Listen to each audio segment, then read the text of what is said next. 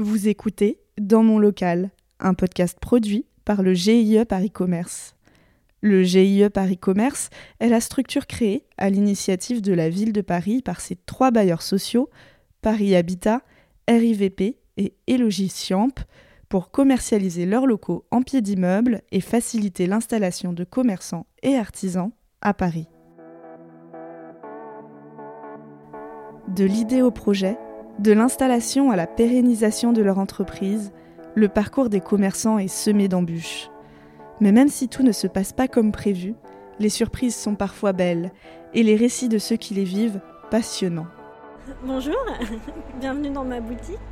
C'est la boutique Dodo Toucan et c'est à l'angle d'un bâtiment, une boutique bleue. On rentre? On rentre, ouais.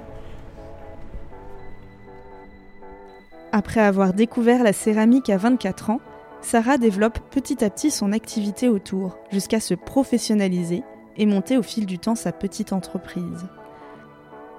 Elle qui décrit son avancement comme organique, raconte les avantages et inconvénients d'un petit commerce qui s'étend, jusqu'à nécessiter aujourd'hui trois locaux différents. Donc quand on arrive dans la boutique, il y a des meubles en bois euh, bruts et blancs, et sur les meubles, il y a des objets en céramique qui sont tous un tout petit peu différents parce que tous fabriqués à la main. On a plein de petits personnages ronds qui sont des gris-gris aussi en céramique et qui sont hyper colorés et chacun d'entre eux a une thématique comme le gris-gris amour, le gris-gris bonheur ou l'esprit de l'arbre. Alors j'ai débuté la céramique après avoir fait une école d'art en faisant des cours du soir avec des amis. Donc j'avais commencé à travailler, j'avais moins de lien avec euh, la création et la matière. Et ces cours du soir ont vraiment apporté euh, un nouveau souffle dans ma créativité. À l'époque, je devais avoir autour de 24 ans. Et ensuite, je me suis vraiment lancée professionnellement autour de 26 ans. Qu'est-ce qui s'est passé à 26 ans? Qu'est-ce qui s'est passé? Euh, bah, Je travaillais et j'avais euh, commencé à acheter un four avec un ami installé dans une maison euh, de famille que j'ai en banlieue parisienne. Et on faisait un petit atelier tous les deux, on y allait une à deux fois par semaine.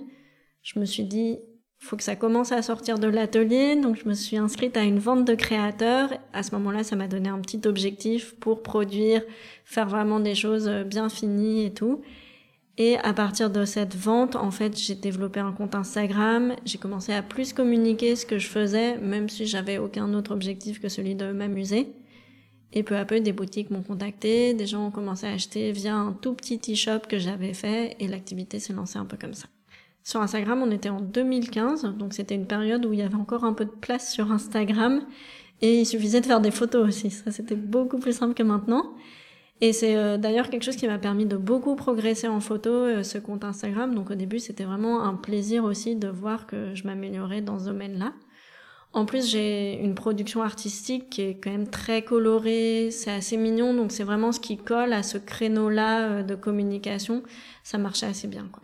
Et après ça, tu as ouvert ta toute première boutique dans le 10e arrondissement euh, Oui, alors j'ai eu une phase où j'avais un atelier partagé à Paris euh, pendant quelques mois. Et ensuite, quand j'ai quitté mon travail, j'ai ouvert une première boutique dans le 10e arrondissement, juste en bas de chez moi, euh, parce que je trouvais ça fort pratique et aussi que je la trouvais très mignonne. et ça s'est bien passé dans cette boutique? Bah écoute, ça s'est bien passé, bah, vu que maintenant il y en a trois autres. Donc euh, oui, oui, ça s'est bien passé. À l'époque, euh, j'étais plutôt principalement toute seule pour faire euh, Dodo Toucan. et c'est vraiment là que j'ai commencé à travailler à plein temps, avec au début une petite appréhension de quitter mon travail et d'être à 200% là-dedans.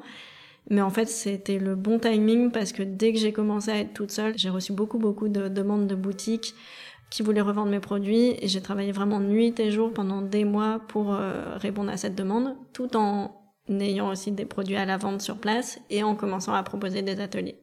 Comment est-ce que tu as financé le tout premier local? Est-ce que c'était des investissements personnels ou c'était un prêt bancaire?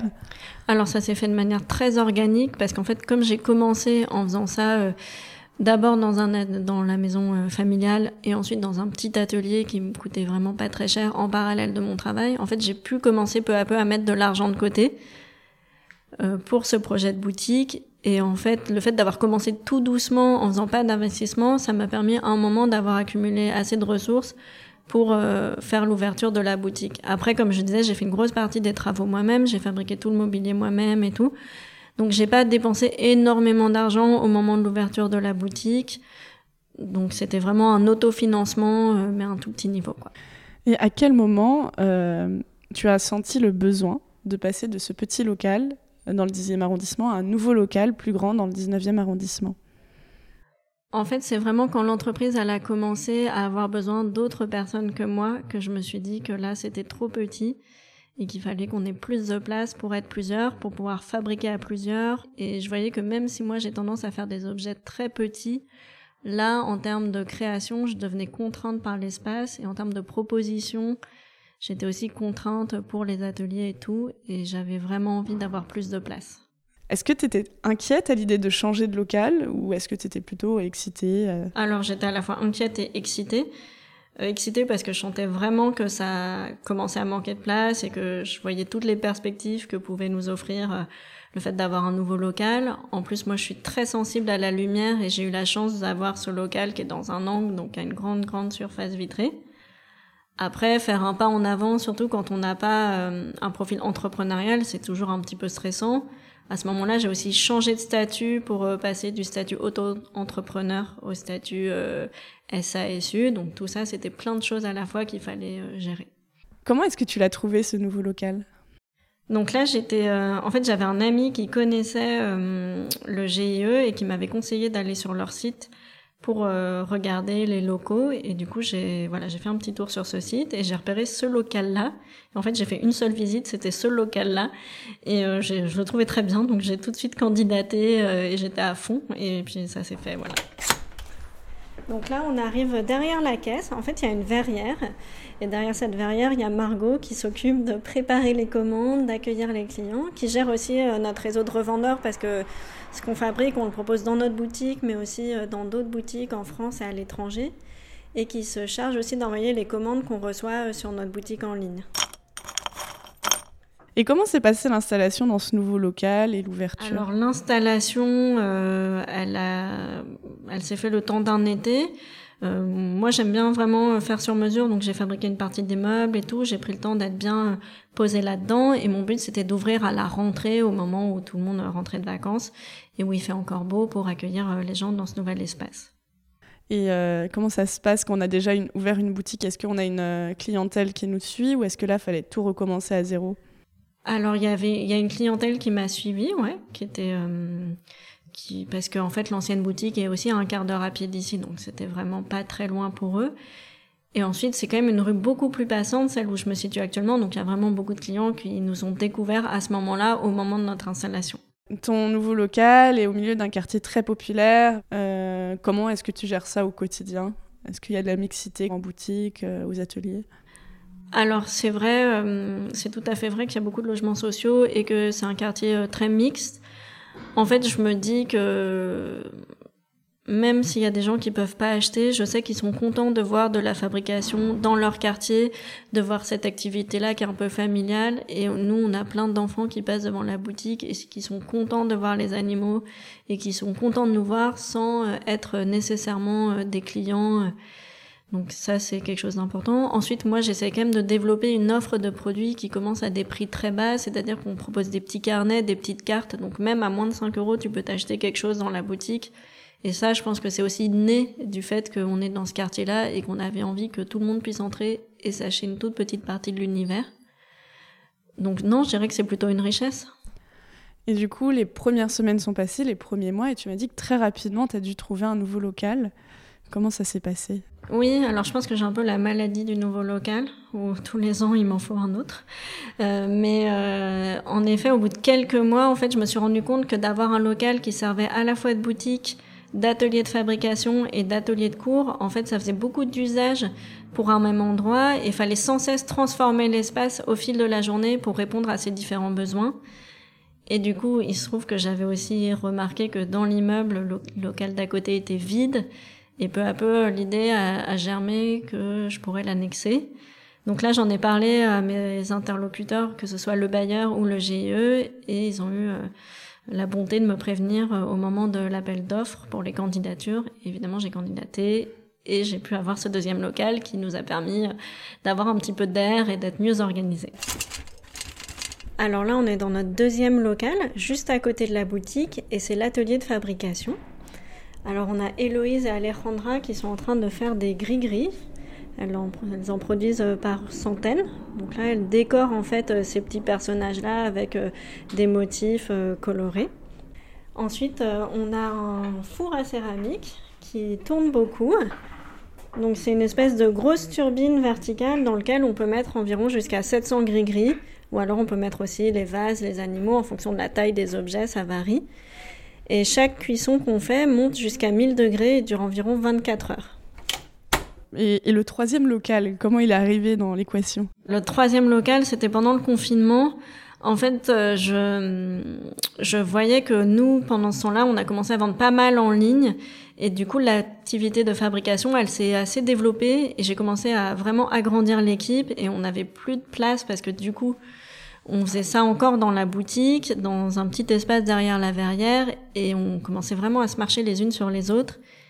Et à ce moment-là, je me suis dit qu'il fallait un autre espace, euh, qu'en fait l'atelier, le deuxième atelier qui servait à ce moment-là pour les cours, fallait que ça devienne l'atelier de fabrication et que je trouve un autre espace pour les cours qui soit aussi plus grand et plus agréable pour les élèves. Donc là, de, de nouveau, j'en ai parlé au GIE. Alors j'ai envisagé plein d'options parce que j'ai aussi envisagé d'ouvrir trois salles de cours d'un coup et tout. Mais j'avais eu un coup de cœur quelques mois auparavant pour ce local euh, dans lequel euh, on a les cours et je savais pas du tout qu'il allait être alloué. Enfin, c'était vraiment euh, un hasard et une coïncidence de dingue quand j'ai appris qu'il allait être alloué par le GIE au moment où je les ai contactés. Et du coup, ça, quand ça s'est fait, j'ai tout de suite, je me suis tout de suite proposé et rempli l'appel d'offres pour ce lieu. Est-ce que les critères évoluent entre un premier, deuxième, troisième local? Hum, bah là, je savais que c'était un atelier de cours, donc je cherchais pas exactement les mêmes choses que les deux autres, parce que je cherchais pas forcément une ouverture sur la rue. Et l'idée, c'était plus un cocon un peu plus en retrait et un peu plus tranquille, alors que la boutique, j'ai plutôt intérêt à ce qu'elle soit vraiment au milieu d'un endroit assez passant pour attirer l'attention. Et comment le GIE Paris Commerce a pu t'aider dans toutes ces démarches? Bah, là où ils m'ont vraiment aidé, c'est que déjà ils m'ont conseillé au niveau de l'appel d'offres euh, sur euh, comment remplir le dossier, ils m'ont permis euh, voilà d'évaluer certains critères au niveau des locaux à chaque fois euh, pour savoir si je faisais le bon choix. La personne avec qui j'étais en relation, maintenant elle me connaît donc elle sait aussi quels sont mes besoins, quelles sont mes attentes et elle va pouvoir me guider. Enfin pour le troisième local, c'est elle qui a vraiment identifié que celui-ci était disponible et qui pourrait euh, m'intéresser. Donc ouais, c'était vraiment à la fois me guider, répondre à mes interrogations concernant la mise en place du dossier et voilà me tenir au courant de l'évolution de la situation euh, globale de tout ceci.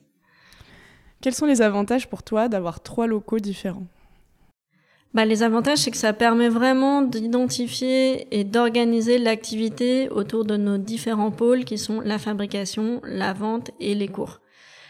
Donc ça, c'est des espaces qui sont clairement identifiés à la fois au sein de l'équipe et pour les clients et qui n'empiètent pas les uns sur les autres. Et les inconvénients? Bah, c'est euh, en termes administratifs, c'est plus compliqué parce qu'il faut gérer trois baux avec euh, différents bailleurs.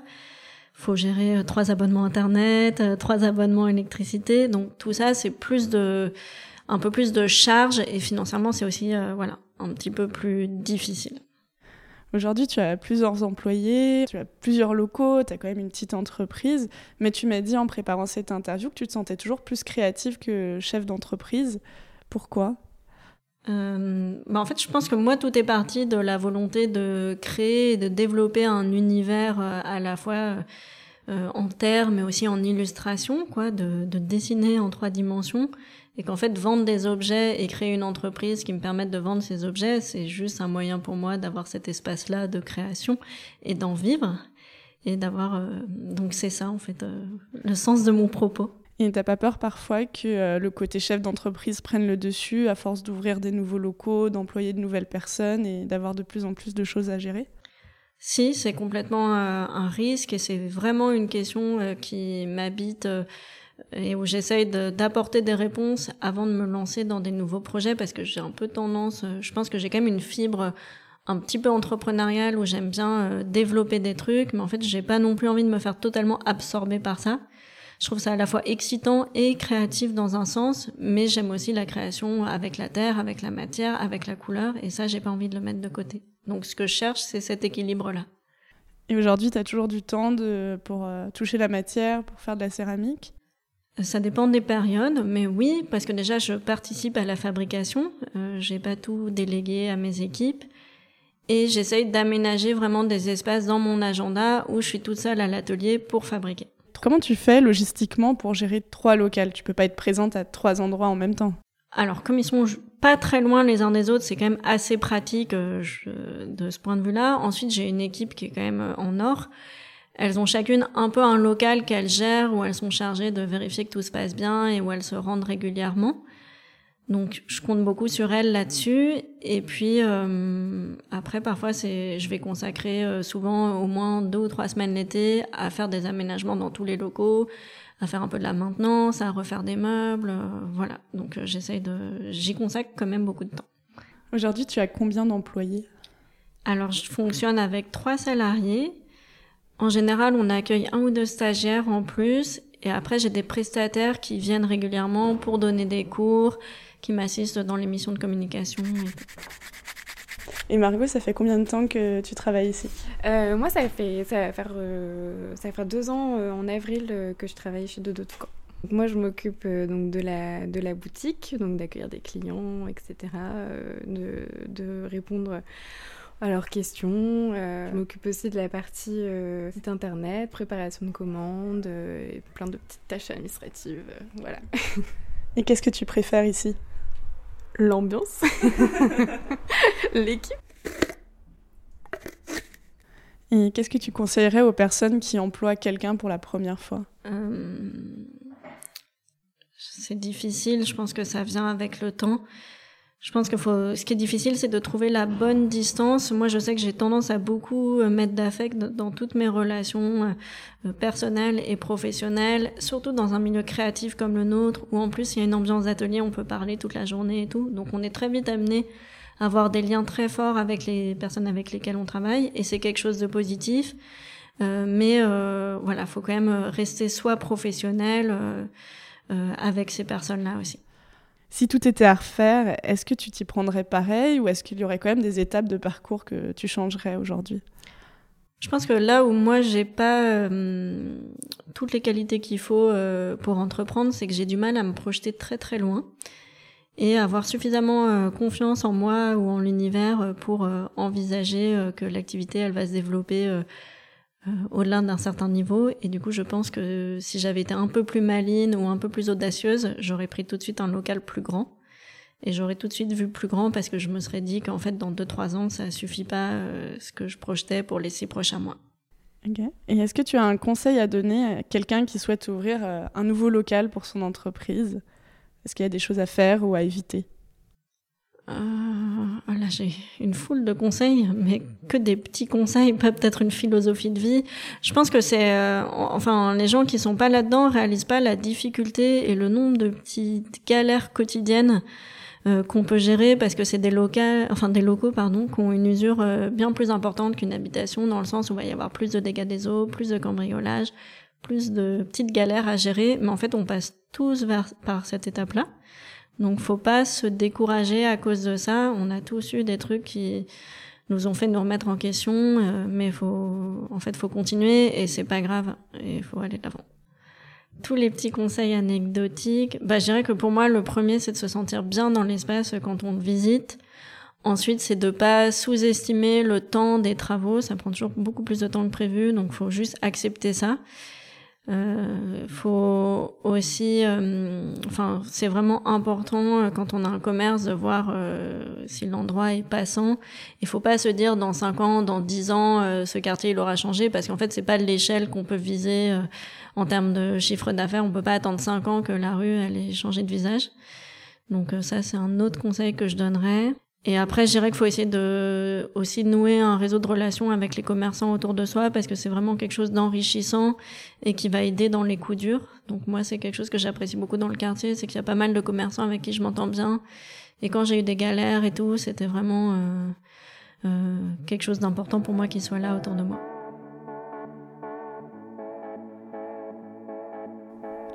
Merci à Sarah pour son accueil. Pour visiter la boutique de Dodo Toucan, rendez-vous au 69 rue de Meaux, dans le 19e arrondissement de Paris. Et pour en savoir plus sur la marque, rendez-vous sur le site dodo-toucan.com. Si cet épisode vous a plu, n'hésitez pas à laisser des commentaires ainsi que de noter 5 étoiles cette série de podcasts. Dans mon local est un podcast produit par le GIE Paris Commerce. Coordination Sabrina Le Bourgeois et Laetitia Pajot. Réalisation Anouk Perry.